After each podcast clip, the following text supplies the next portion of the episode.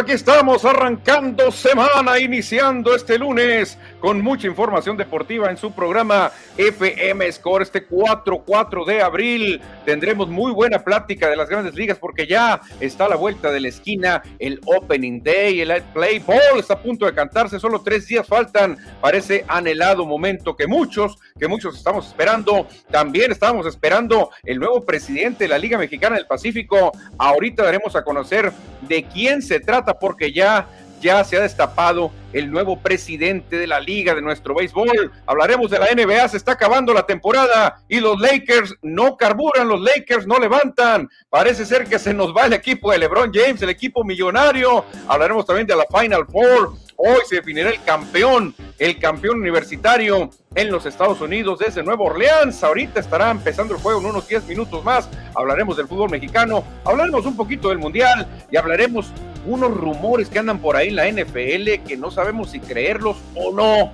El que va a decidir es usted. Así que ya lo sabe, se viene un programa maravilloso. Soy Manuel Izárraga y doy la bienvenida a mi amigo y colega Cristian Bernet. Hola, ¿qué tal Manuel? Gracias, gracias a todo el auditorio que ya se está conectando a través de la señal de Facebook Live. También estamos por YouTube y por el Twitter. Por todas partes se transmite este programa que es transmitido desde Hermosillo, Sonora, México. Y más tarde les recordamos que estaremos, también vía el famoso Spotify. Manuel, vamos a tener mucha información y también información de los mexicanos en las grandes ligas. Hoy se dio a conocer una noticia importante porque tendremos casi, casi seguro el debut de otro mexicano. Otro mexicano más, eso es muy bueno, Cristian. Vamos así, eh, pian pianito, como dicen, gotita, gotita, poquitos pero ahí va, ahí va, poquitos pero sostenidos. Son pocos los mexicanos que debutan cada temporada, pero ahí va, con que debute uno, no hay problema, Cristian. ¿Qué te gustó más del fin de semana? A mí me gustó mucho el Cruz Azul, fíjate que ganó y se metió al cuarto lugar ya Cruz Azul, ¿eh? Sí, fíjate que sentí, comparado con otros fines de semana, este fin de semana lo vi un poco sin deportes comparado con otros, ¿no? O sea, en realidad nada más hubo Liga MX. Bueno, y básquetbol. Ah, no, bueno, y NBA, hubo rayos de Hermosillo también viernes y sábado, donde dividieron honores, pero sí hay que quedarnos con, con la máquina cementera del Cruz Azul y por ahí las Águilas del América que celebraron como si hubieran ganado el campeonato. Sí, fíjate, el América, ¿cómo andará la crisis del América que con una victoria sobre el pobre Necaxa, su, su ex hermanito, festejan como si hubieran ganado en Qatar? Pero bueno, yo ando un poco sentido en el béisbol, fíjate, porque ya se dieron a conocer los Power Rankings finales rumbo a la temporada y entre los mejores 10 no pusieron a los Phillies de Filadelfia, se atrevieron a hacerme ese desaire, no están los Phillies de Filadelfia en los mejores 10 equipos dentro de los Power Rankings, creo que es un robo, pero tremendo lo que hicieron, ¿eh? No es algo normal, Manuel, no es algo normal, pero bueno, si quieres, ahorita lo platicamos en la sección de Ahorita, ahorita traigo mis bases y fundamentos para mandarles una carta a estos señores de la MLB, pero por lo pronto, precisamente vamos a empezar con ese tema porque Lampallita ya está ansioso por cantar la voz de Play Ball.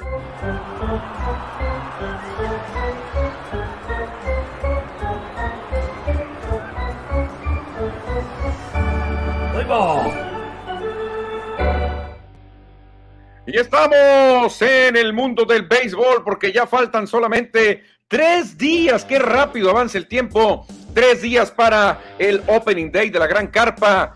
Ahí aparecen los Yankees de Nueva York adentro de ese número tres. Pero qué emoción, Cristian, después de que la moneda estaba en el aire, que si la huelga, que si esto y que el otro, que van a ser nomás 50 juegos.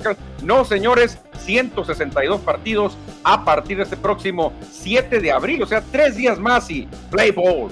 Sí, después de tantos dimes y diretes y de que se pelean por los pennies y por los dimes, por las moneditas de uno y de 10 centavos, los dueños y los jugadores, billonarios y millonarios llegaron a un acuerdo y tendremos temporada completa de 162 partidos. Eso es lo mejor. Exactamente, Cristian, eso es lo mejor, ya se prepara todo mundo, pero los que más están preparando y cerrando con todo son los jugadores mexicanos, Cristian, ya ves que escasean hoy en día, pero este jovenazo, que en un tiempo fue tremendo lanzador de los pares de San Diego, gran prospecto, ahora está luciendo en grande, Cristian, con los marineros de Seattle. Hoy tuvo una entrada de labor eh, maravillosa, ponchó a uno y se apuntó su cuarto hold de la pretemporada. Todo indica que Andrés Muñoz va a abrir la temporada en el roster de 26 de 28, perdón, de 28 jugadores como será esta temporada 2022. Andrés Muñoz va a estar en el relevo de los marineros, acompañado muy probablemente de Sergio Romo. Sí, exactamente. La experiencia de Sergio, Romo le va a ayudar mucho a Muñoz. Yo creo que se la van a llevar muy bien ahí en el, en el vestidor, lo va a aconsejar, porque Romo está viviendo ya eh, oxígeno prestado. Cristian Romo ya debería estar retirado hace rato que ya decía, ya me voy, ya me voy, y no se va. Creo que le va a ayudar mucho la presencia de Romo a este jovencito Andrés Muñoz que lanza fuego, fuego lanza al plato. Y hoy se vio muy bien Cristiano. Cuarto hall. Yo creo que con eso ya son credenciales para quedarte. Sí, muy probablemente se va a quedar en ese roster como ya lo mencionamos. No va a ser el cerrador, no va a ser el cerrador, pero sí va a estar para lanzar a lo mejor la séptima o la octava entrada, dependiendo como lo vea el manager ahí. Hoy lanzó la octava, ¿eh? O sea, un setup sería tremendo para Andrés Muñoz, parecido a lo que va a tener Bañuelos con los ah, Cardenales. Y la verdad que es una muy buena noticia, Cristian, porque es joven, tiene mucho futuro. El joven que teníamos con más futuro, Chufito, se nos cayó, Cristian. Ahora yo creo que vamos a tener que recaer en Andrés Muñoz, ¿eh?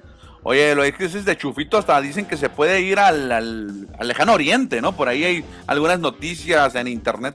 Bueno, es que pagan bien, pagan bien allá, es más relajado, no hay tanto nivel, te la vas y te la pasas a gusto, y a lo mejor ya Chufito se calma, a lo mejor aquí se olvida el escándalo que tuvo y regresa con nuevos bríos, pero eso que le veíamos, Cristian, camino para Salón de la Fama a Chufito, creo que se le va a pasar el tiempo, ¿eh? No, esto es muy complicado, eh, a lo mejor es complicado hasta regresar a grandes días, ojalá que lo haga en un futuro, pero no fue el único mexicano que tuvo actividad hoy, Manuel.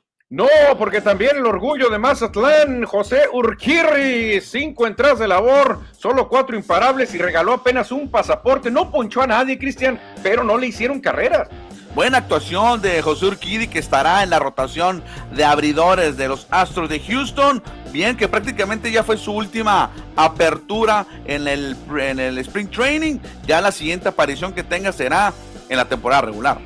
Sí, con un equipo que está predestinado, Cristian, a pelear el liderato de su división, con una ofensiva que aún con la partida del señor Correa sigue siendo un line-up de respeto, así que le esperan unas buenas, buenas aportaciones ofensivas a Urquidi. En él está, Cristian, ese brazo derecho está la clave para que logre unos, ¿qué será? 15, 17 triunfos, ¿te gusta para Urquidi? Ojalá, ojalá, que gane 12, Manuel, será espectacular. Es que con los Astros, Cristian, tienes que ganar 15, no hay pretexto. El astro, anda muy alto, el astro sigue brillando, es favorito.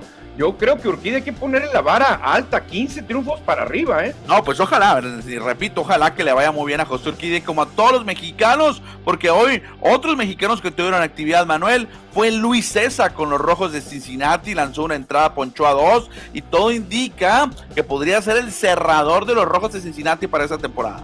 Ándale con los rojos. No va a tener muchas oportunidades de rescate, obviamente, porque los rojos ya sabemos van a andar, pero por la calle de la amargura dejaron ir a medio equipo. Pero siempre es bueno, Cristian, ser el cerrador de cualquier equipo de grandes ligas es muy bueno. ¿eh? Ojo, Luis César no va a ser el único mexicano que estará en el, en el roster del Opening Day de los Reds de Cincinnati. ¿eh? Habrá otro y es pitcher y es sonorense. Es de Guatabampo, me refiero a Daniel Duarte. Hoy ya se confirmó por el manager David Bell que Daniel Duarte estará en el roster de los Rojos el Opening Day. Fíjate, Daniel Duarte, qué buena noticia, eh, buena noticia. Y con su paisano, el señor César, van a ser un buen 1-2. Aunque hay que decirlo, un equipo que está en reconstrucción, dejaron ir a muchos jugadores importantes. Se espera que estén en el sótano y peleando con los piratas. Pero hacer el equipo, Cristian, ya es algo. Eh, ya tomarte la tacita de café ya es algo muy importante. Pues todo indica entonces que Daniel Duarte Manuel se convertirá en el jugador número 140 nacido en México en debutar en las grandes ligas. Ya veremos cuándo puede entrar al relevo con los Reds de Cincinnati. Pudo haber tres mexicanos con los rojos, pero Alejo López lo mandaron a, lo mandaron a AAA. Lo mandaron allá lejos, allá lejos, lejos del equipo, lo alejaron, Cristian, del equipo grande, Alejo, y pues se quedan con dos muy buenas producciones, ¿eh? Un equipo de grandes ligas que tenga dos mexicanos es una chulada, la verdad, así que yo lo festejo, Cristian, y ojalá no lleguen las lesiones, porque eso te puede acabar toda la ilusión y te puede acabar una temporada. Tal es el caso de el lanzador de los Medias Rojas de Boston, Chris el Flaco Sale, que es reportado con una lesión, Cristian, y se va a la lista de 60 días, 60 días. Eso es monstruosamente malo para Boston. Todo indica que van a bajar los bonos del equipo de Red Sox, van a bajar sus posibilidades de tener un buen arranque porque se les va su as en la rotación de abridores Chris Sale, que ha batallado con las lesiones en las últimas temporadas. ¿eh? ¿Cómo ha sufrido Chris Sale desde que llegó Boston? ¿eh? Ha sufrido mucho. Sí, fíjate, pero qué curioso, ¿eh? ¿O será que no estaban preparados bien los pitchers o pensaban que iban a ir a huelga y no entrenaron? Eh, mira, los Mets de Nueva York, Jacob de Grom no va a estar listo. Max Scherzer no va a estar listo. Ahora, Chris Sale no está listo, estará en la lista de 60 días. Eh, ¿Qué está pasando? Son tres pitchers millonarios, tres pitchers de los más importantes que hay y no van a iniciar la temporada. Fíjate, Chris Sale, Manuel, el año 2021, el año pasado, solamente tuvo nueve aperturas.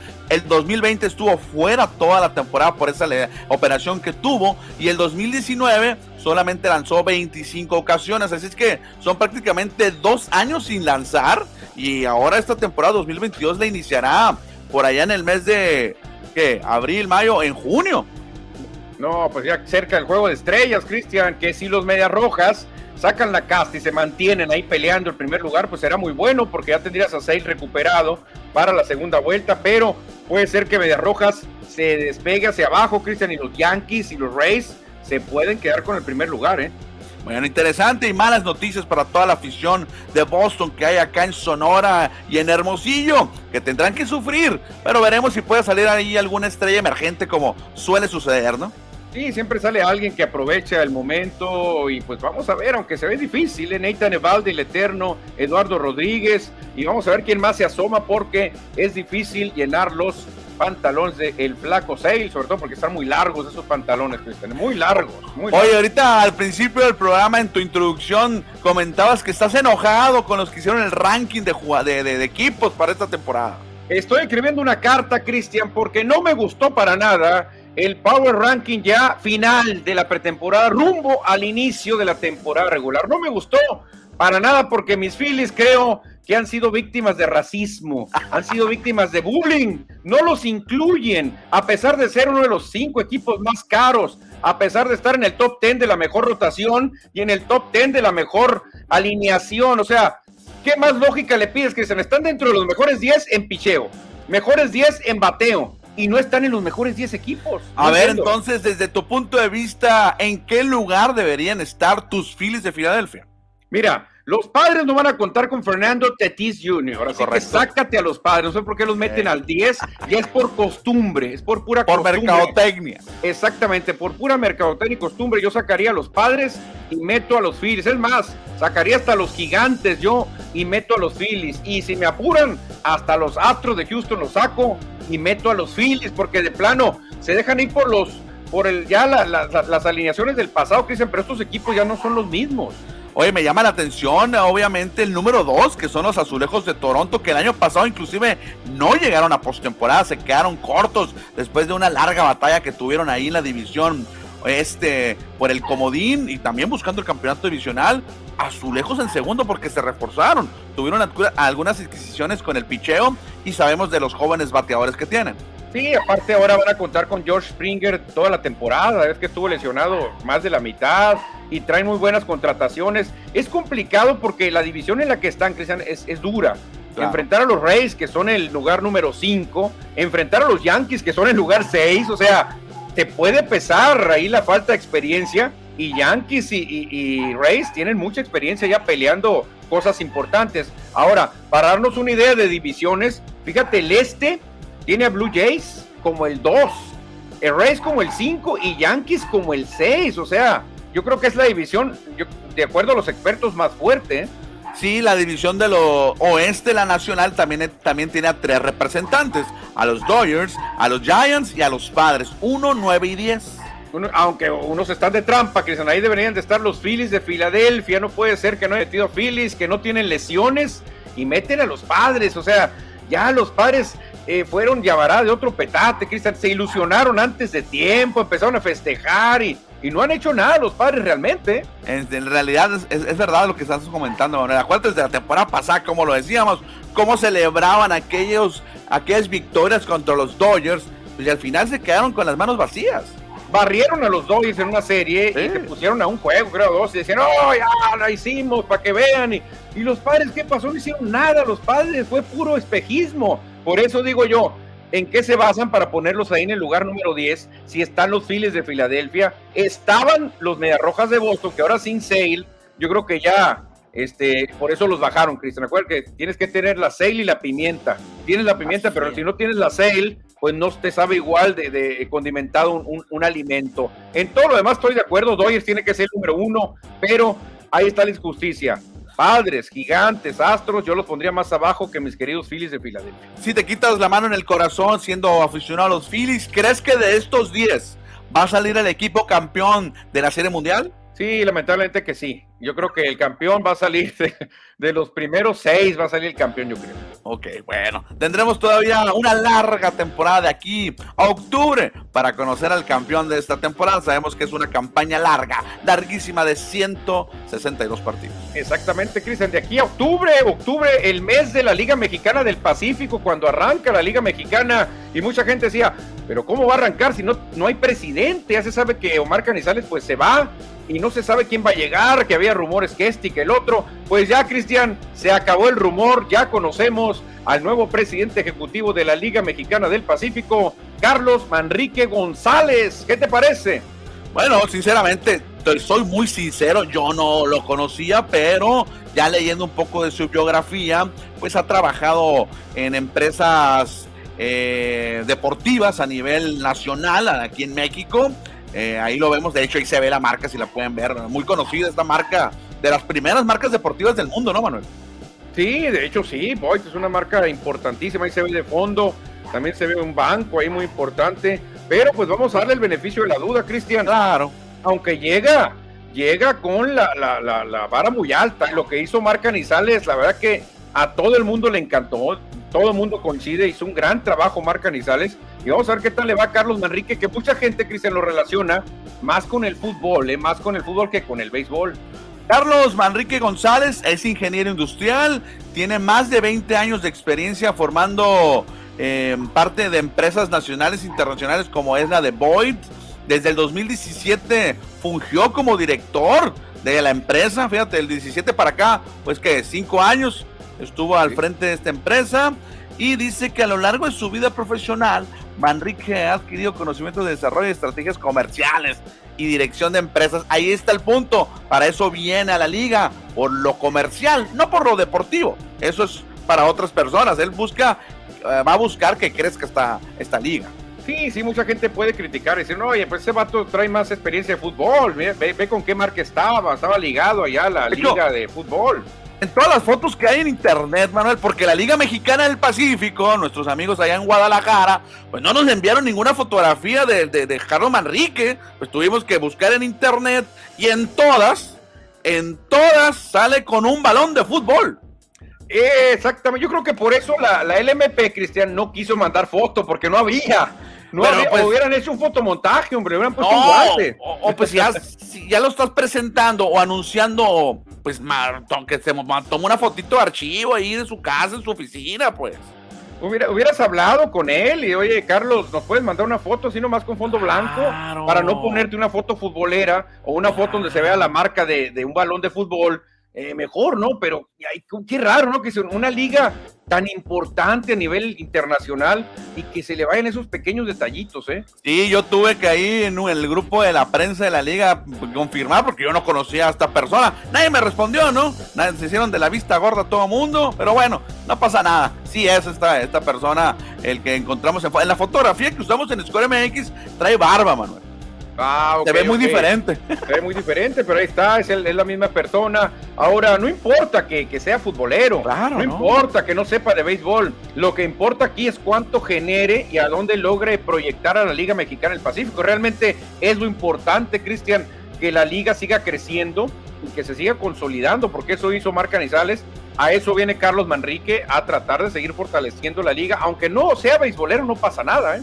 Sí, yo creo que sí cierto. Obviamente a todos les gustaría que fuera beisbolero, pero yo creo que sí pasa un segundo término. Los que hacen lo deportivo son otras personas que están dentro de la misma liga y el señor Carlos Marrique pues se concentrará en que, la, en que esta liga crezca, se fortalezca, obviamente pueda llegar a más partes del mundo. Comentan en este boletín que nos enviaron la liga que la presentación oficial de, de Carlos Manrique va a ser en los próximos días. Vamos a tener una, me imagino que van a hacer una rueda de prensa. Vamos a ver, pues, eh, todo el éxito del mundo para Carlos Manrique González, de esta liga que tanto nos gusta, Cristian, que es la liga de nuestro béisbol. El béisbol que nosotros hemos visto desde niños, la mexicana del Pacífico, que poco a poco hemos visto cómo ha ido creciendo y se ha ido consolidando. Vamos a ver cómo le va a tratar de llenar los pantalones de, Omar Canizales. Este mismo mes, Manuel, van a, van a presentar a, bueno, va, a ser a la rueda de prensa virtual para los que estamos fuera de Guadalajara. Y ya como conclusión, pues fue el último día como presidente de la liga, el jueves 31 de marzo, de Omar Canizales, que estuvo al frente de ¿qué? 12 años y creo que dejó, dejó buenas cosas, ¿no? Para el circuito invernal.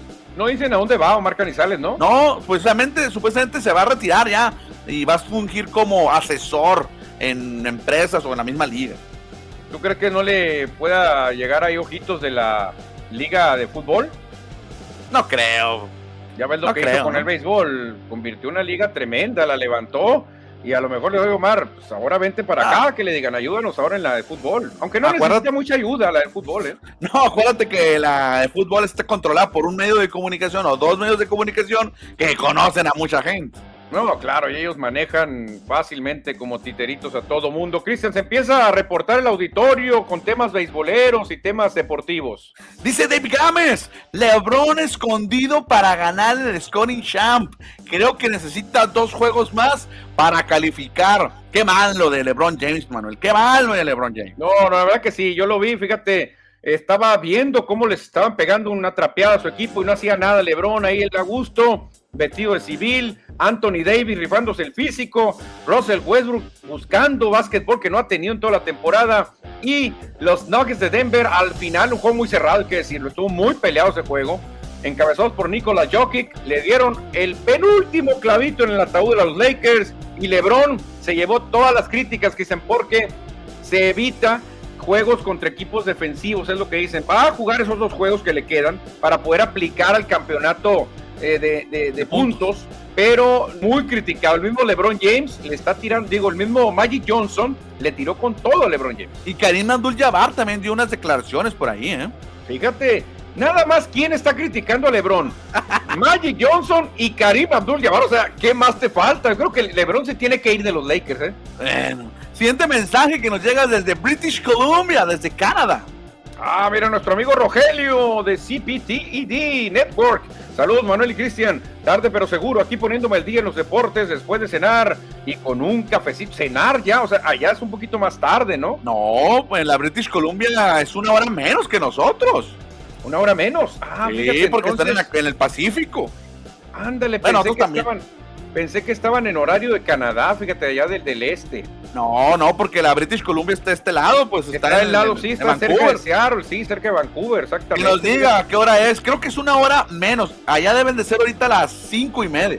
O sea, está cenando muy temprano, ¿eh, Rogelio? Cenando a las 5, ¿qué? O sea, se va a levantar muy temprano. Recuerda que en, en USA y en Canadá hacen el breakfast, desayuno, el lunch y el dinner. El dinner es la cena, es la última mm. comida del día.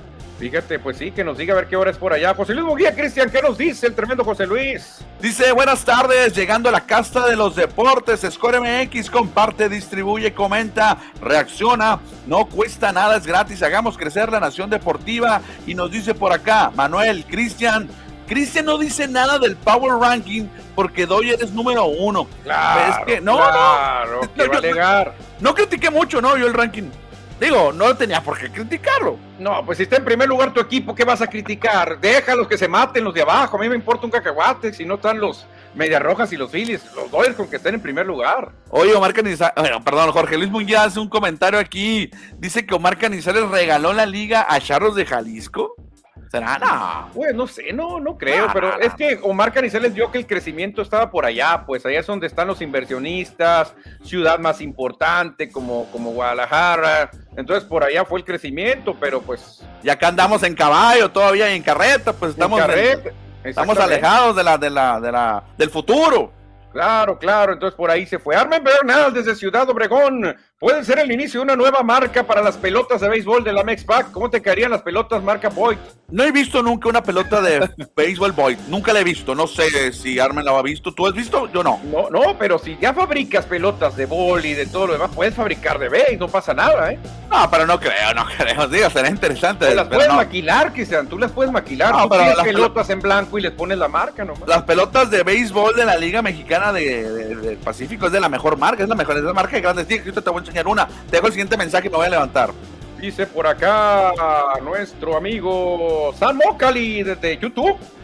Saludos amigos, ya dieron a conocer los uniformes de la selección para el Mundial y regresan al verde. Me parece excelente y de ello también. Yo también desde niño, mi querido Sam, he visto a nuestros representativos jugar de verde y la campaña que daba aquel canal de televisión, ponte la verde. Y yo, las máximas camisetas que tengo en México son verdes, te soy sincero, yo no tengo ninguna color negro, ni rosa fucha, ni blanco. Yo solo tengo camisetas verdes de México. ¿Tú qué tienes de pelotas, Cristian? Aquí tengo esta pelota, mira, que la guardo aquí en una cajita muy especial donde viene el logotipo de la liga. ¿Se alcanza a ver? Sí, sí, ahí dice liga. Ah, pero esta marca no la va a cambiar la liga, mano. Ah, pues es marca caballo, como dicen por ahí. Es la de grandes ligas. ¿Tú crees que la van a cambiar? Ahora a la nueva pelota va a traer la, la, firma del nuevo presidente. Del nuevo presidente. Qué, qué orgullo, Cristian, siempre ser presidente y tener tu firma en todas las pelotas. Imagínate, o sea, el orgullo que debe sentir un, un presidente, ¿no? Bueno, aquí ya guardo esta pelotita que la conservo con mucho cariño, Manuel. Yo hoy tengo una, ahorita voy a ir por ella a ver, si la encuentro. Esta fue con la, la, que cuando los naranjeros me pidieron que lanzara la primera bola. Ah, muy buena. muy Buena, muy buena. A ver, si tienes otro comentario, voy a ir por otra pelota que tengo ahí. Te voy a sacar del aire, espérame, te voy a sacar. Ahí está. Dice José Luis Munguía. Mm, ah, Manuel, se me hace que tu LeBron chafeó ya. Sí, lo que estábamos comentando ahorita, José Luis Munguía, todo indica que LeBron James ha sido solamente un espejismo, que solamente está ahí por las estadísticas, solamente está ahí para el, cuestiones personales, no colectivas, no del equipo, Manuel. Lo de LeBron. ahí sí, ni cómo defenderme. Le doy toda la razón a mi querido José Luis, porque mi querido LeBron, de plano, de plano. Aquí tengo otra pelota, Cristian. A ver, a ver, a ver. A ver si alcanza a ver. A ver, te voy a poner ti solo, te voy a poner ti A ver si se alcanza a ver el logotipo. Ahí está el logotipo que estamos viendo que es la mexicana del Pacífico. Aquí está un escudito que ya está todo borrado. Y luego por aquí viene otra cosa. Trae una firma una firma por ahí. León Lerma dice, Arturo León Lerma. Órale. Y luego trae aquí una firma. Y la verdad no alcanzo ni a leer quién es, pero es una firma importante. Creo que es el, el, Sergio Robles. Creo que este otro es Héctor Espino. Este es Héctor Espino que me lo firmó. Y aquí tenemos otro. Creo que era Maximino León el otro, ¿eh? No sé si esté por aquí. No sé quién sea aquí, que creo que este dice Valenzuela, algo así. Órale, esa pelota no sabía que la tenías, ¿no? No, ahí está, mira, firmada por Héctor Espino. Y en una de las temporadas de el doctor Arturo León ¿De qué año será esa pelota entonces, Manuel? Está toda café, toda amarilla. León, Lerma, ¿cuándo salió de presidente? ¿A principios de los 90? ¿Cuándo, ¿Cuándo, salió León Lerma? No lo recuerdo, sinceramente. yo creo, el ochenta y tantos, noventa. Ah, tendría que ir por una guía, pero las tengo lejos, allá en el otro librero. Pero bueno, está interesante esa pelotita que tienes, ¿eh? No, la verdad que sí, sobre todo por la firma Héctor Espino, ¿eh? Ah, no, claro. porque no, no, no, pues. Oye, y, ahora viéndolo bien, también está, está suave tener colecciones de los diferentes presidentes, ¿no? Por ejemplo, ahora con el nuevo, tener una, tener una anterior con Renato Vega y una tú, así como la tienes la de León Lerma.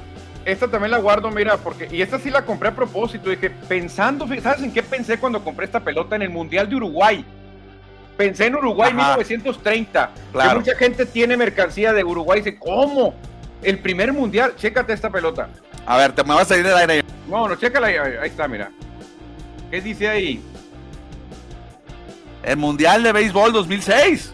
El primer Mundial de Béisbol y tengo la pelota, Cristian, del Mundial de Béisbol Aquí está la pelota del Clásico Mundial. todas las pelotitas, con todas las banderas participantes. Y también la marca Rawlings, ¿no? Ahí está. Ahí está la marca Rawlings para que vean que es original y todo el show. Y ahí está, fíjate. Si el Mundial de Béisbol se logra convertir como el Mundial de Fútbol, en algún momento esta pelota será como la del Mundial de Uruguay. Claro, claro, muy buena, Manuel, muy buena. Hiciste buena inversión. No, claro. No, no inversión para venderla, sino de recuerdo para tu museo eh, personal. De recuerdo, imagínate, a lo mejor luego el Mundial de Béisbol se transforma en algo como el Mundial de Fútbol, que sea realmente mundial, que mueva masas y digas, mira, una pelota del primer evento, que digas, imagínate. Dice los Artega Martínez, hola amigos, ¿cómo vieron a los rayos de Hermosillo en la Arena Sonora? Fue una gran presentación la que tuvieron el viernes. ¿Cómo se ven los demás equipos? Nos pregunta los Artega Martínez, Manuel. Yo creo que va a ser un evento, mi querido Martín, de mucho dominio local. ¿eh? Creo que la localidad va a pesar como nunca. Y ya nos dimos la, la muestra. Rayos ganó en Hermosillo, Ostionero ganó en Guaymas, eh, Halcones ganó en Obregón y así muchos equipos jugando en casa lo están haciendo de maravilla, pero creo, y esto ayuda mucho al torneo, ¿eh? que todos los equipos sean muy fuertes en casa, haces que la liga esté muy pareja. Oye, los Rayos tenían dos años sin perder, Manuel. Ah, pues sí, por la pandemia, ¿no? Acuérdate que empezaron 4-0 aquella temporada que se canceló. Me gustó el equipo de Rayos, ¿eh? muy dinámico. Muy poderoso. Sí, y luego me gustó la combinación de jóvenes también, que militaron en la Liga de Baloncesto del Pacífico, jugadores de Ford, Hermosillo. La verdad que me gustó mucho, mucho el equipo de Rayos. Y el equipo de, los Ostioneros también, ¿eh? Trae una, una dinámica muy buena, Cristian Ostioneros. Sí, que aquí en el viernes, pues sí, ganaron por 39 puntos. Fue muy amplio el marcador acá en la Arena Sonora en el juego inaugural, diciendo, comentando que también fue prácticamente un lleno en la Arena Sonora. Eh, mucha gente, no sé si estaba el 100%, pero sí era 95% de su capacidad. Sí, la gente extrañaba, Cristian, porque pues, siempre te habían restringido que, ay, que puede pasar el 40%, el 50% nomás, pero y esto, ahora ya se quitó esa restricción, se podía llenar, sí, y pues eso ayudó mucho porque la gente se volcó. Dice José Luis Munguía, los ratones verdes, Manuel, los ratones verdes, todavía seguimos siendo. Pues sí, pero fíjate, estaba haciendo un. Ahorita lo voy a platicar en, el segmento de fútbol. Ok. Y algunos puntos finos de México en los mundiales eh, que me ha tocado vivir y que sería interesante platicarlos. Pero eso va a ser en, fútbol. Porque ahorita, Cristian, después de los mensajes, vamos a pasar a hablar de básquetbol. Llega otro mensaje por aquí, Manuel. Vamos a leerlo. Dice CPTED Network. LeBron necesita platicar con Charles Barkley y le dirá que cuelgue la camisa. Barkley es muy duro diciendo la verdad. Les cuento que aquí en Kamloops, eh, British Columbia, es conocido como el Tournament Capital of Canada. El TCC. Pero ¿qué, ¿de qué deporte? ¿De básquet? No sé, se juega mucho, mucho hockey también por allá. La verdad que los me pasó unas fotos, Rogelio. Muy bien las, las, los complejos, las arenas y creo que sigue haciendo mucho frío por allá. ¿eh? Oye, no nos dijo qué horas son en este momento allá en British Columbia. Es cierto, Rogelio, ahí te lo ponemos de tarea mientras nosotros pasamos rápidamente a volar el, al balón y nos vamos a las duelas de la NBA.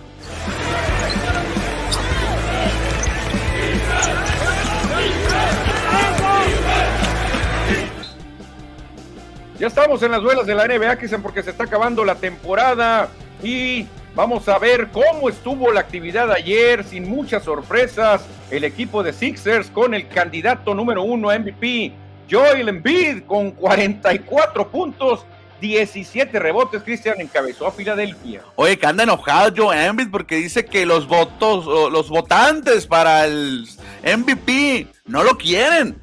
Que no, no va a ganar porque no lo quieren. Ya, ya están los tres finalistas, ¿no? También para el MVP dijo que si no gana Cristian, ya, ya se van a acabar las sospechas. No me quieren los, los, los que votan. Si no gano es porque no me quieren, no les caigo bien. Y eso es una verdad, ¿eh? O sea, es, es normal, Cristian. A lo mejor no le caes bien y no votan por ti por eso, porque no les caes bien. Exactamente. En otro resultado, Manuel, vemos que el Heat de Miami se impuso por cinco puntos en calidad de visitante a los Raptors de Toronto. En este partido lució Kyle Lowry con 16 puntos y 10 asistencias, doble doble. Fíjate, Kyle Lowry eh, eh, abrazando a su ex equipo, a Van Vliet, que eran compañeros hace un ratito y ganó el equipo del calor que anda muy bien. El que no le fue tan bien, Cristian. Y la sorpresa de la jornada se la llevan los soles de Phoenix. Cayeron ante el Thunder de Oklahoma. Traían una gran racha positiva y la pierden en calidad de visitantes. Un poco relajados podrán ser los soles, pero caen con una gran actuación de, y triple doble de no sé cómo se pronuncia esto, pero a ver cómo me sale, mano. O tú te lo sabes. Se me nos quedó congelados, Manuel. Alexek Pozubeski anotó un triple doble para el Thunder de Oklahoma, 17 puntos, 10 rebotes y 12 asistencias. A ver, Manuel, ¿sigues por ahí? Yo creo que se nos, que nos quedó friciado Manuel Izárraga en este momento. Ahorita vamos a ver si se sale y entra nuevamente. vamos a ver si entra en un momentito más Manuel Izárraga. En otro encuentro ya para terminar la NBA, eh, los guerreros de Golden State se impusieron 109-90 a los jefes, a los Kings de Sacramento. Jordan Poole metió 22 puntos con 5 asistencias y 4 canastas de 3 puntos. Gran actuación de los guerreros de Golden State que llegaron a 50 victorias en la temporada. En otro encuentro más de la NBA comentamos que los Celtics de Boston se impusieron sin problemas con una paliza de 42 puntos de diferencia sobre los Wizards de Washington. Jalen Brown metió 32 puntos con 7 rebotes y 5 asistencias. Y en el otro encuentro que nos queda por acá es el de los Clippers que derrotaron a los Pelícanos. Ahí el veterano Marcus Morris Sr. metió 22 puntos. No, se caracteriza tanto por ser anotador. Marcus Morris es más que todo defensivo. Agarró pocos rebotes, 4, pero metió 22 puntos para guiar a su equipo a la victoria. Tenemos más partidos aquí de la NBA. Los Pistones. Los Pistones dieron la sorpresa y se impusieron a los eh, Pacers de Indiana. Salt Bay eh, anotó 31 puntos, mientras que los Spurs le están dando una eh, despedida a los Lakers con su victoria. Cada vez que ganan los Spurs, los Lakers se alejan. Derrotaron a los Blazers de Portland 113-92. Keldon Johnson metió 28 puntos y 6 canastas de 3 puntos. Vamos a ver si ya está Manuel Izárraga. No, todavía no se nos conecta. Ahorita vamos a ver si regresa. Vámonos al siguiente partido.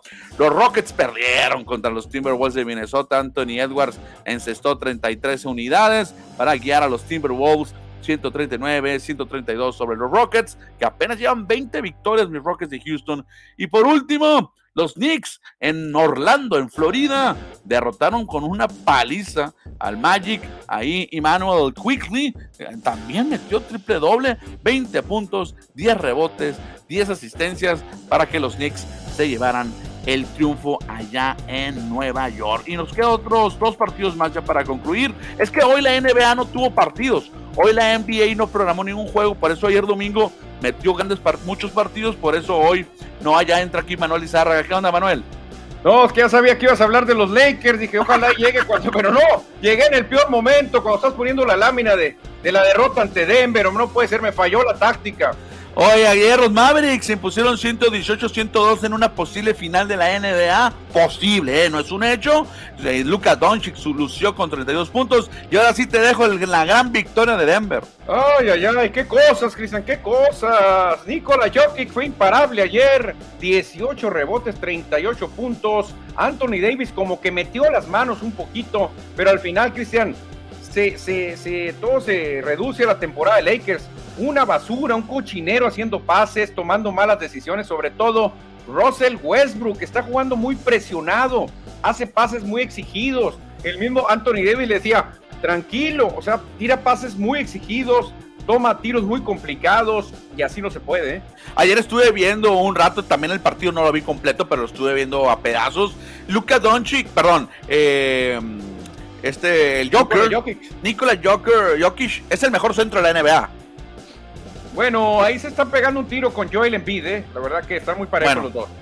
Pero Manuel, comparado con otros centros en la historia de la NBA, yo creo que hasta Patrick Ewing, que no era el mejor centro, le daba un baile a, a, Joker. O sea, físicamente lo veo hasta muy lento, ¿no? Eh, no se compara con otros centros como David Robinson, Hakim Olajuwon o Patrick Ewing. Hakim Olajuwon le pone un baile, Cristian. un baile le hubiera puesto. Lo que tiene Jokic es que es muy buen pasador, es lo que le ayuda. Y que no hay mucha competencia, Cristian, es lo que le ayuda a Jokic. Este Gobert, Gobert de, Jazz igual, se me hacen bien, bien, bien tiesos, bien tiesos. No, no, no es que no, no compares, como diría Alejandro Sanz, no me compares. En otras épocas, un David Robinson, no hombre, el almirante era una montaña de músculos rapidísimos. más, no te vayas muy lejos. Shaquille O'Neal no lo iba a parar nunca Nikola Jokic, se lo iba a llevar, se lo iba a comer Shaquille O'Neal. No, pero es que Shaquille con ese, con ese cuerpo era muy difícil en cualquier época, en cualquier época. Ni Karim hubiera podido con él, yo creo. No, no, no, ni Karim, es más, Will Chamberlain a lo mejor es el que hubiera podido tener a Shaquille, ¿eh? O Bill Russell por el colmillo. por el colmillo, pero lo que tiene Jokic, ayer lo decían los comentaristas, no es el que tiene el mejor rebote, no es muy atlético, no tiene una gran musculatura, pero es muy inteligente, Cristian. Los rebotes no los gana de primera intención, sino la cachetea y se la manda como de Dennis Rodman para su lado y luego la vuelve a recuperar, porque brincando así de un solo salto no agarra, no tiene. Y ahí vemos en pantalla, ya se nos fue otra vez Manuel, ahí vemos en pantalla a dos jugadores europeos y dos jugadores con poco músculo. O sea, no son jugadores que se meten al gimnasio a marcar el músculo como otros jugadores en la NBA son de la escuela europea del básquetbol, así es como son estos basquetbolistas. Bueno, ahorita vamos a ver si regresa Manuel porque se nos fue otra vez. Vámonos, ¿cómo están los standings en la NBA? En la conferencia del Este ya hay cuatro equipos amarrados, clasificados. Son el Miami Heat, los Celtics de Boston, los Bucks y los Sixers. Estos cuatro ya tienen su boleto asegurado. Mientras que los Hornets y los Nets ya tienen asegurado su play-in. Atlantic Cleveland, si no pueden, si no hacen mejores cosas, se quedarían en play-in, pero ellos todavía aspiran a entrar directamente en los playoffs. Ahí, por ejemplo, Chicago, que está en quinto lugar, todavía podría bajar hasta la octava o la séptima posición y jugar el play-in. En la tercera fila ni nos metemos porque todos ya están eliminados. Por otra parte, la conferencia del oeste, los Suns, el mejor equipo en récord de la NBA, los Grizzlies, de los Warriors y los Mavericks también ya están clasificados. Y el único equipo que tiene asegurado su lugar en el play-in son los Clippers de Los Ángeles. Ellos ya no aspiran a entrar a playoff directo, ellos se quedarían ahí en play-in. Y la diferencia entre los Spurs y los Lakers es de dos juegos. Son dos juegos, ya se está ampliando mucho esa diferencia entre San Antonio y los Lakers. Y todo indica que el equipo de LeBron James va a quedar eliminado, va a quedar fuera después de una temporada de expectativas, una temporada con muchas contrataciones y contrataciones de jugadores veteranos y les va a costar a los Lakers, les va a costar quedar fuera de la postemporada. Casi lo firmo, como dijera Manuel, lo firmo, aquí saco una pluma y lo firmo. Los Lakers estarán fuera de la postemporada este año. Muy probablemente estén fuera. Es cuestión de uno o dos juegos para decidir si están o no están en los playoffs. Cambiamos con más información de la NBA, pero información del campeón canastero. ¿Quién va a ser el campeón canastero? Aquí están. LeBron James tiene 30 puntos, punto 27. Joe Embiid tiene 30.20 y un poquito más atrás, por unas décimas, está Giannis Atento Compo con 30.08 es cuestión de cuántos puntos estos siete décimas. Sería bueno sacar las estadísticas y ver cuántos puntos necesita anotar Joe Embiid para desbancar a LeBron James, porque creo que no se lo merece LeBron James ser el campeón canastero, Manuel. ¿Se lo merece o no se lo merece? No, fíjate, a pesar de que soy Laker y que me encantan esos colores de púrpura y amarillo, no se lo merece. Definitivamente creo que debe estar entre Embiid y Giannis Antetokounmpo. Yo creo que así va a estar, eh, creo que Lebron no va a cerrar tan fuerte como él que es, eh, pero vamos a ver, yo no, no le daría tanto crédito al título de canastas de LeBron James porque su equipo está hundido, Cristian. Realmente aquí se ve que ha jugado para él nomás. Independientemente, Manuel, de que su equipo ande mal, pero aquí se nota que está jugando con el score, literalmente. El LeBron James está jugando para él, está buscando para su récord personal. Ahí por eso le quitaría el mérito, pues más que todo. Otra cosa, Cristian, ¿eh?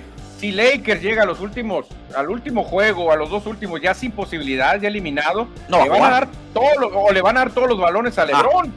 No le hace, tira 50 veces, aunque estés 20, pero con eso vas a ganar el campeonato de canastas. Y, si yo fuera el coach de Sixers y los compañeros de Embiid, también lo hiciera, Manuel, así como ya lo hicieron alguna vez los Spurs de San Antonio con David Robinson, que anotó 71 puntos, creo. Sí, fue su récord, fue su y Kobe Bryant también hizo lo mismo.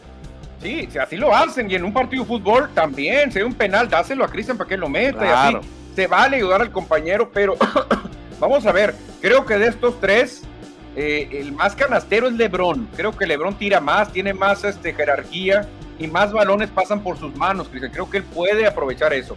Oye, tenemos más de básquetbol, Manuel, hay más eh, eh, láminas de básquetbol, el Power Ranking, que ya lo mencionó, ahorita estuvimos mencionando los standings de las conferencias, pero ese es Power Ranking. Sí, Power Ranking que pues sin mucha novedad, que se como los nuevos cadetes, Soles y Box, los que llegaron a la final, fíjate, el año pasado, están ahorita pues casi casi listos para otra final, los Grizzlies que creo que son muy jóvenes, creo que van a pagarla, los Celtics que han cerrado muy fuerte pero no les va a alcanzar, y el Heat que también van a ser protagonistas, pero no les va a alcanzar. Yo creo que ahorita está todo para Soles, Box y los Sixers de Filadelfia me siguen gustando mucho. Que en esta mina vemos que los Celtics bajaron, mientras que los Bucks y el Heat subieron posiciones en, estas, en, estos últimas, en esta última semana, como lo muestra la tabla. Sí, subieron. La verdad que me gusta, me gusta, porque la derrota de Phoenix creo que fue por relax, ya, Cristian. Ellos ya realmente andan muy relajados. Oye, y hoy la NBA le comentaba al auditorio ahorita en tu ausencia que no programó ningún partido para hoy para dejar todos los ojos del básquetbol en el básquetbol colegial. Exactamente, Cristian, porque hoy a las seis, bueno, ya empezó, ya empezó la final. Va ganando North Carolina 28-22. Ya empezó la final, ya empezó la final. North Carolina, el equipo de Michael Jordan va ganando. Sí, va ganando el equipo de Michael. Ándale, perfecto. Pero ve los juegos que se nos vienen, Cristian, en la NBA. Mañana. Mañana, juegos clave. San Antonio en Denver y Lakers en Phoenix, Cristian. Si Lakers quiere seguir vivo, tiene que ganar aquí, en Phoenix, Arizona, y esperar una serie de combinaciones que pierda San Antonio y que pierda también Nuevo Orleans. Sería muy bueno, aunque va contra Sacramento, ¿tú crees? Ok, entonces son muchos partidos los que hubo ayer domingo y muchos los que habrá mañana martes. Repetimos, hoy la NBA no programó partidos y veremos qué le Si los Lakers, si San Antonio gana mañana, bueno, si gana San Antonio y pierde Lakers, yo creo que ya está eliminado, ¿no? Pues iban a quedar tres juegos más, creo, ya, ya sería, no, ya. Porque estarían. Criterio de desempates para San Antonio. Ah, pues que de mañana es decisivo entonces. Mañana es decisivo, igual que Pelícanos creo también, ¿eh? Pero Pelícanos va contra Sacramento, ¿tú crees? Oye, a ver, no veo a San Antonio aquí, no juega San Antonio mañana. Sí, ahí está San Antonio ah, contra Denver. Ah, ya, ya lo vi. Y una, una hora y media de diferencia es el partido. Que contra Denver la tiene complicada porque va a ser en Denver, es el problema. Es el problema que va a ser en Denver, pero Lakers no la tiene tan facilita, van a jugar en Phoenix, imagínate. Exactamente. Bueno, Manuel. Y cerramos con información de básquet con lo de que estábamos comentando ahorita. Sí, exactamente, Cristian. Hoy se decide quién será el campeón, si North Carolina o Kansas. El favorito es Kansas, ¿eh?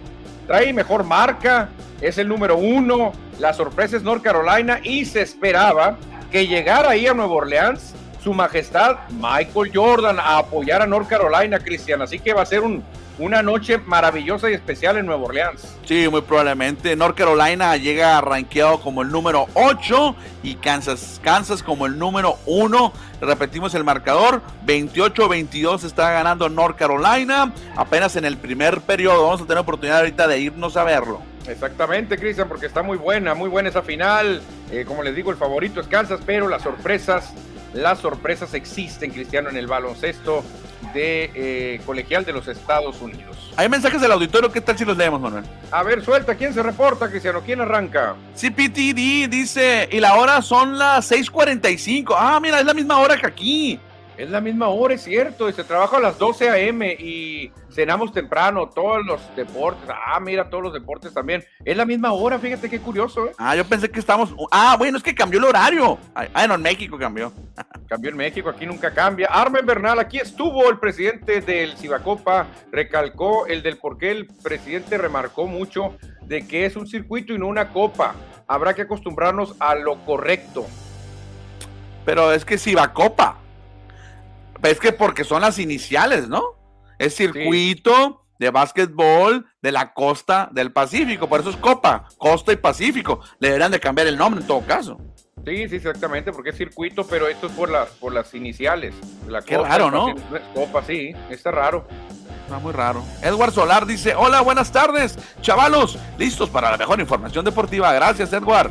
Buenas tardes a mi querido Edward, que se reporta. CPT, aquí entrenan los BC Lions de la Canadian Football League, los Blazers de la WHL Western Hockey League, International Baseball Tournament y todos los deportes colegiales y de gimnasia. todo por el clima, dice. Ándale. Oye, pues sí tiene bastante deporte por allá en la British Columbia.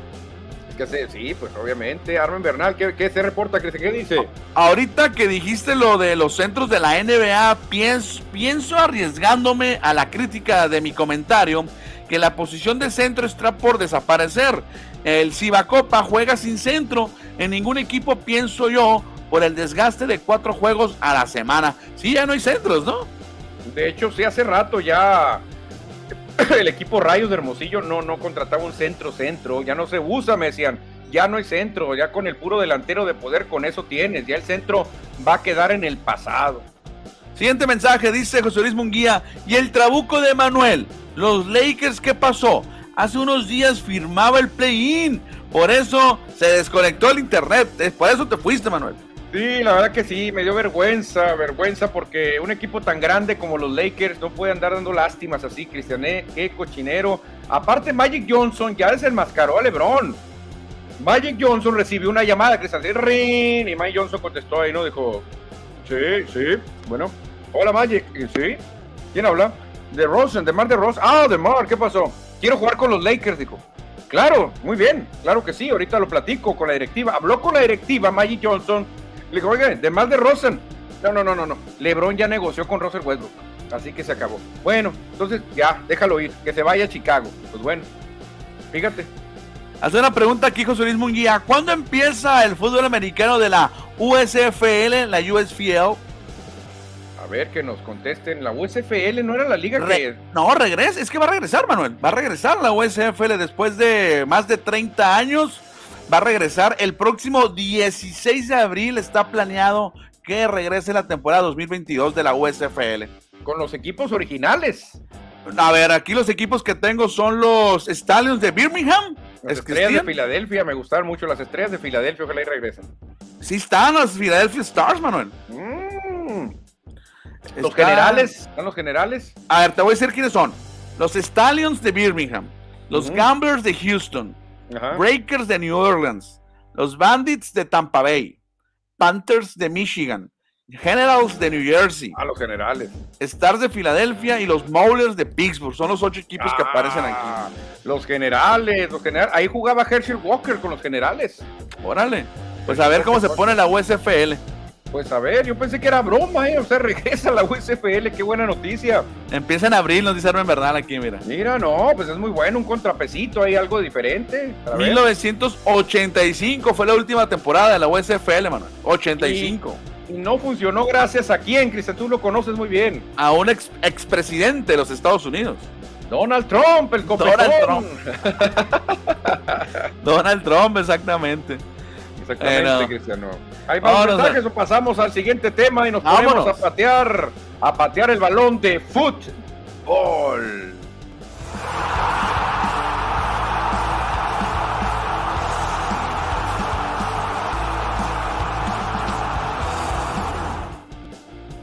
Ya estamos en la cancha, Cristian, porque terminó la jornada 12 y arroja un nuevo super líder, super líder nuevo.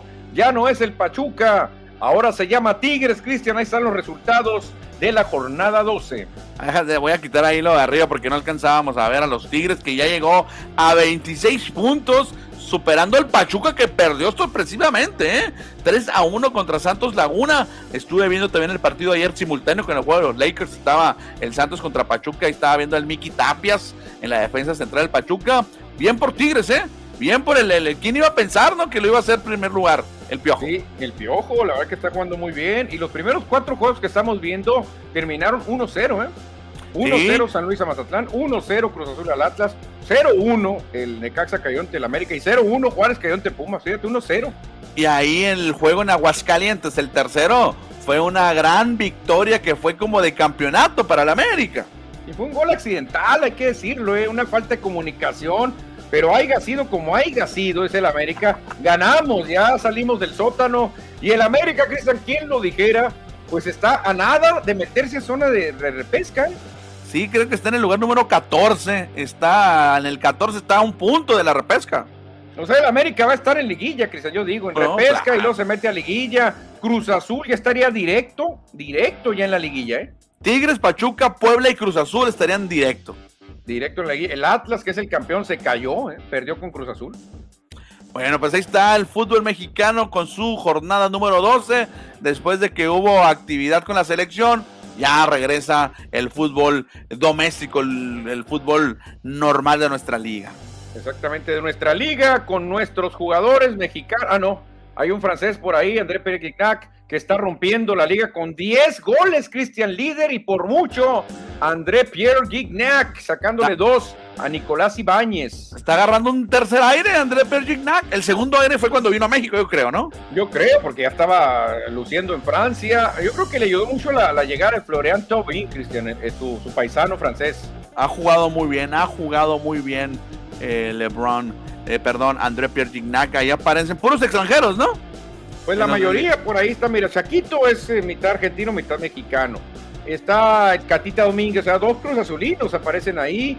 Están dos tigres, Bigón y, Pierre. Y me llama la atención, Paco Memo Ochoa, el arquero de la jornada, ¿eh? Sí, ahí está Paco Memo, Paco Memo como el mejor portero de la jornada. Muy bien, ahí está el equipo ideal de la jornada. Y traemos más ahora del, del sorteo, Manuel. Sí, exactamente, porque pues ahí nomás eh, repasando los, los grupos, Cristian, yo quería nomás tocar ciertos eh, temas, fíjate. A ver. Lo, que ha pasado. México, fíjate, si se logra meter a la, siguiente fase, le tocaría o Francia o Dinamarca, ponle, o a lo mejor Perú. Este, Perú. Se le puede ganar, sí, sí le puede hacer partido. A Francia, ahí te va. A Francia se le ganó. Ajá. ¿No? A Dinamarca no me acuerdo. A Perú ya se le ha ganado y en su país, en, la Copa aquí en Chiclayo, México llegó a la final. Así que México puede avanzar al quinto partido. Sí puede avanzar al quinto partido México, ¿eh? No, fíjate. Ya, ya, le ha ganado, ya le ha ganado Francia y le ha ganado Perú. No, y también yo creo que México, cuando juegue con equipos grandes, es raro la vez que, bueno, contra quién, eh, nomás contra Argentina ha perdido en los octavos de final. En realidad, contra Italia, contra Irlanda, equipos europeos, Noruega, bueno, contra Noruega también perdió, pero son en, han sido empate los de México, pues, o sea, no le digo mal contra selecciones europeas. Fíjate, ponle, no, le toca eliminarse contra Francia, va a decirme que ya le ganamos a Francia, hasta Chicharito le anotó gol, entonces suponiendo, avanzan al, al, partido, de, al cuarto partido, le ganan a Francia, se meten al quinto partido, estarían enfrentando a Inglaterra o a Gales o a Ecuador o a Holanda. A Holanda ya le han ganado. Bueno, ya le han empatado. Holanda le empataron, lo tuvieron aquí, Cristiano Holanda. Acuérdate, el famoso no era penal. A Holanda lo tuvo México. O sea, Holanda no le debe dar mucho miedo a México. Ya le sacó un empate, que una vez también México-Holanda, con aquel gol de matador. Luego, a Ecuador, claro que se le ha ganado ya. Claro que se le ha ganado. A Inglaterra no. Inglaterra se sigue, es el que salimos debiendo. Y contra Gales, que sería el más indicado aquí. Tampoco se ha jugado contra Gales, ahí estaría muy parejo. Suponiendo que avanza México, Cristian, las semifinales, eh, pues ahí podría ser el rival, Inglaterra. Y si llega a una final, el rival puede ser o Brasil o Alemania, que ya se les ha hecho gran partido. A Alemania ya se le ganó en el Mundial pasado y a Brasil ya se le sacó un empate a cero gracias a Paco Memo. Entonces, realmente ¿Dónde está lo complicado, diría uno? ¿Dónde? Ah, andas muy optimista, pero me gusta, me gusta. Y ojalá, pues vamos al Mundial a ser campeones del mundo, dijera Manolo La Puente. Claro, o sea, ya, realmente, Cristian, fuera de Brasil, yo creo que sí es una planadora. Yo no veo así un equipo imbatible que no pueda cometer un error, una expulsión y que te cambie el partido. ¿eh? Brasil sí es una máquina que es muy complicado, pero Brasil y Alemania no van a poder enfrentarse en la final, se van a tener que eliminar antes. Y hoy llegan mensajes del auditorio, Manuel. Mira, dice Armen Bernal. México contra Gales, el primer punto en mundiales con empate a uno a un gol. Uh, hace muchos años de eso. Ahí está, ahí está, Cristian, ahí está. Para que veas que México le sacó un punto a Gales y México es experto en con Gales, o sea, realmente por ahí puede ser, ¿eh? Dice también que la Copa del Rey FAD del 93 México jugó contra Dinamarca y Arabia Saudita. Argentina ganó ese torneo. Sí, cuando Dinamarca fue campeón de Europa, eh, fue representando a la UEFA. Sí, cuando Dinamarca le ganó a Alemania, creo que en una, en una Euro 2 por 0. Entonces, ¿qué se les puede dar partido? Creo que a México se les dificultan más los equipos nórdicos, como Noruega, como Suecia, como Finlandia. Esos equipos que son verticales totalmente se les dificultan mucho. Ojalá Ojalá y México sí les pueda hacer partido, porque a Francia ya le ha ganado, a Alemania ya se le ganó en mundiales. O sea, por ahí está la cosa, pues, por ahí está. Pues a Suecia, a Suecia y Noruega ya perdimos contra ellos. Los dos de los tres nórdicos, no, tres de. Ahí nos pone a Dinamarca, que, que no hemos jugado en mundiales, pero sí nos hemos enfrentado. Sí, exactamente. Entonces, por ahí, por ahí está la cosa, creo que, Cristian. Aparte, Alemania, sí es cierto, ya le ganamos una vez, pero en México 86 no se hicieron daño, quedaron 0 por 0, ¿eh? México y Alemania quedaron empatados a cero y se tuvieron que ir a los penales, Cristian, y ganó Alemania. Y, en el otro juego, México ganó 1-0. Ganó 1-0 México con gol de Chucky Lozano. Y antes, Cristian, México tuvo a Alemania un gol por cero con aquel gol de Matador y tenía Matador el segundo, pero la falló increíblemente, que es parte el cabrito Arellano iba solo y llega Lothar Mateus y se la puntea a penitas, si no Cabrito había metido el segundo. O sea, realmente así que tú digas, nos han vapuleado los alemanes últimamente, nos han vapuleado los holandeses, los franceses. No, no lo ves. No, y recuérdate que en aquel partido del 98 Raúl, Raúl, ¿cómo se llamaba el defensa? Que no era defensa central, pero era media, media contención del América. Ah, Raúl Rodrigo Lara. Raúl Rodrigo Lara, pues ahí se la regó. La regó gacho, sí, la regó gacho, pues ni modo, ni modo, pero realmente México ha tenido, Cristian, ha fallado ese detalle fino, el punto fino, no supieron guardar el, el marcador contra Holanda, ya al minuto ochenta y tantos te empatan y luego no era penal, cae ya para terminar el juego, pero realmente con un poquito de oficio, a lo mejor ese oficio argentino que necesitan con el Tata puede ayudar, ¿eh? Exactamente. Ya veremos qué es lo que pasa. Todavía falta mucho tiempo, bueno, todavía falta mucho tiempo, pero muchos muchas personas eh, no creen que México vaya a, dar o vaya a tener éxito. Yo digo que sí, yo digo que sí, vamos a, vamos a dar batalla. Yo digo que también, yo digo también, este, a veces este, el rival te hace que juegues diferente, Cristiané, a veces no, ah, estamos jugando contra Guatemala, contra El Salvador, no. Cuando ya enfrentas a un rival de peso, de trayectoria, que sabe jugar al fútbol bien, te motivas y juegas muy bien. Exactamente. Y cerramos el programa, Manuel, con la información que se está generando ahí por las redes sociales. Pues fíjate, este, este, este rumor, Cristian, me lo manda Rogelio desde allá de British Columbia, desde Canadá. Me lo mandó y me dijo, mira lo que anda sonando en redes, ya lo busqué y hay un rumor muy fuerte de que los halcones marinos de Seattle estarían contratando a Colin Kaepernick. ¿Qué te parece? Pues me gustaría, por supuesto, ya está veterano, Colin Kaepernick, 34 años, se le fueron muchos, muchos de sus mejores años fuera de la liga por esos detalles, esos problemas que hubo. Pero ojalá, ojalá que se pueda contratar con, con, Seattle. Eh, es un, no es un hecho, no es un hecho todavía, pero podría ser, ¿cómo no? Sí, ya lo está manejando muy fuerte el mismo Pete Carroll, mucha gente allá de Seattle están eh, hablando de que ha habido acercamientos, pláticas y que andan ahí en un estira y afloja, Cristian. A lo mejor no sería titular, a lo mejor estaría nomás ayudando al nuevo coreback de Seattle a, prepararlo. Pero imagínate, Cristian, sería pues un, un, buen logro para incluso para la NFL, ¿eh? para decir, señores, se acabó el veto, se acabó esta injusticia que había con Colin Kaepernick, porque realmente, Cristian, si no tuvo chamba Kaepernick, fue por otras cosas, no era tan malo tampoco para no, estar ni de, ni de segundo coreback. No, no, no, fue por otros detalles extra fútbol americanos, eso es un hecho. Y aparte es el único que puede jugar sin casco, Cristian. No necesita casco, Caperi, con esa protección que trae. Imagínate, puede taclear y no pasa nada. No, como hay memes que, dicen, oh, recuerdo cuando jugó Colin Kaepernick con los Pumas del UNAM. Y es una foto de Leo, Cuellar. Leonardo Cuellar, ¿cómo se parece a Cuellar? Es cierto, ¿eh? O ponen ahí, cuando Colin Kaepernick jugó al lado de Hugo Sánchez. Sí, no, de plano, se parece mucho con esa mata que tenía Leonardo Cuellar. Que lo más importante de él era la melena, porque no era tan bueno, ¿eh? No, no era tan bueno, mano. No, no se me hacía tan bueno mi Cuellar. José Luis Munguía, juego legal, cantó la gorda. Vámonos, ya se quiere ir, José Luis Munguía. Y tiene razón, Cristian, una hora con cinco minutos y medio. Hemos pasado el tiempo, así que ya este lunes es historia, pero mañana, mañana le seguimos. Nos vemos, Cristian, y a todos que tengan una buena tarde. Nos vemos. North Carolina 38, Kansas 23. Se va a terminar el primero. ¡Vámonos!